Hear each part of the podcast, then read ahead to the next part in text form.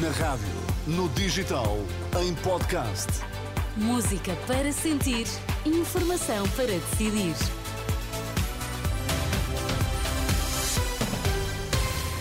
E é hora de irmos à nossa edição das 10. Bom dia, João Cunha. O que é que temos em destaque a esta hora? Bom dia, António Damasio sai do Conselho de Estado, que a mestrina Joana Carneiro passa a integrar.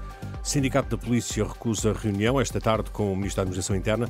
Não querem fazer propaganda política. Vamos lá às notícias, edição das 10 na Renascença. A mestrina Joana Carneiro foi escolhida por Marcelo Rebelo de Sousa para integrar o Conselho de Estado em substituição do neurocientista António Damasio, que renunciou ao cargo alegando razões pessoais. Recordo que o Semanário Expresso noticiou recentemente que Damasio nunca entregou a declaração obrigatória de património e rendimentos, estando há sete anos em cumprimento. A discordância de Damasio face a essa obrigatoriedade terá levado a que abandonasse aquele órgão consultivo do Presidente da República. Mais de metade dos jovens já sofreram pelo menos uma forma de violência no namoro.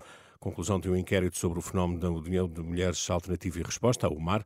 Dados da PSP e da GNR revelam que no ano passado houve mais de 2.800 denúncias de violência no namoro. A subcomissária Inês Lemos, da PSP, avança com os números registados pela polícia no ano passado. No ano 2023 tivemos 1.363 denúncias de violência no namoro, cerca de 900 foram relações ainda em curso e 416 eh, denúncias de violência entre ex-namorados. 78% das vítimas continuam a ser do sexo feminino um, e a faixa etária mais comum é entre os 25 e os 44 anos. Uh, mas também se verifica nas crianças, nos jovens até aos 18 anos e a partir dos 45 anos. Portanto, é um fenómeno que é transversal a todas as idades. Contas feitas são, em média, oito queixas por dia. Em curso está a campanha da PSP No Namoro Não Há Guerra, em escolas de todo o país, para sensibilizar os alunos contra a violência no namoro. Uh, no fundo, uh, acreditamos que esta prevenção em idades mais precoces, não é? esta intervenção precoce, é sem dúvida para prevenir situações que se possam eventualmente replicar no futuro. Portanto, é uma mais-valia não só para os mais jovens estarem atentos a este tipo de sinais, mas também para que não, não existam este tipo de situações no futuro. O alvo desta campanha, que arrancou hoje, Dia dos Namorados, são alunos do terceiro ciclo do ensino básico e do ensino secundário na faixa etária entre os 13 e os 18 anos. A Associação Sindical de Profissionais de Polícia recusa participar numa reunião prevista para esta tarde com o Ministério da Administração Interna para não fazer propaganda política. O ponto único de discussão seria a regulamentação do regime de serviços remunerados, o que para a Associação seria um encontro só de fachada para falar de um problema que não é estrutural.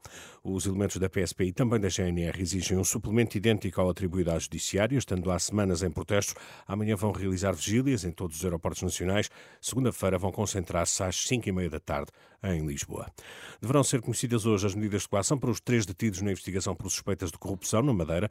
No dia em que faz três semanas que os arguidos foram detidos, o Ministério Público quer previsão preventiva para o ex-presidente da Câmara do Funchal, Pedro Calado, e também para os empresários Avelino Farinha e Custódio Correia. A sessão está marcada para as três da tarde no Campos de Justiça, em Lisboa.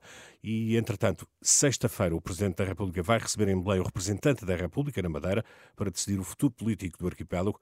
Face à exoneração de Miguel Albuquerque, o Presidente do Governo Regional, os socialistas pedem eleições antecipadas, mas os social-democratas dizem-se prontos para apresentar um novo governo. Um morto e oito feridos, um deles grave num ataque com rockets contra a localidade de Safed, no norte de Israel.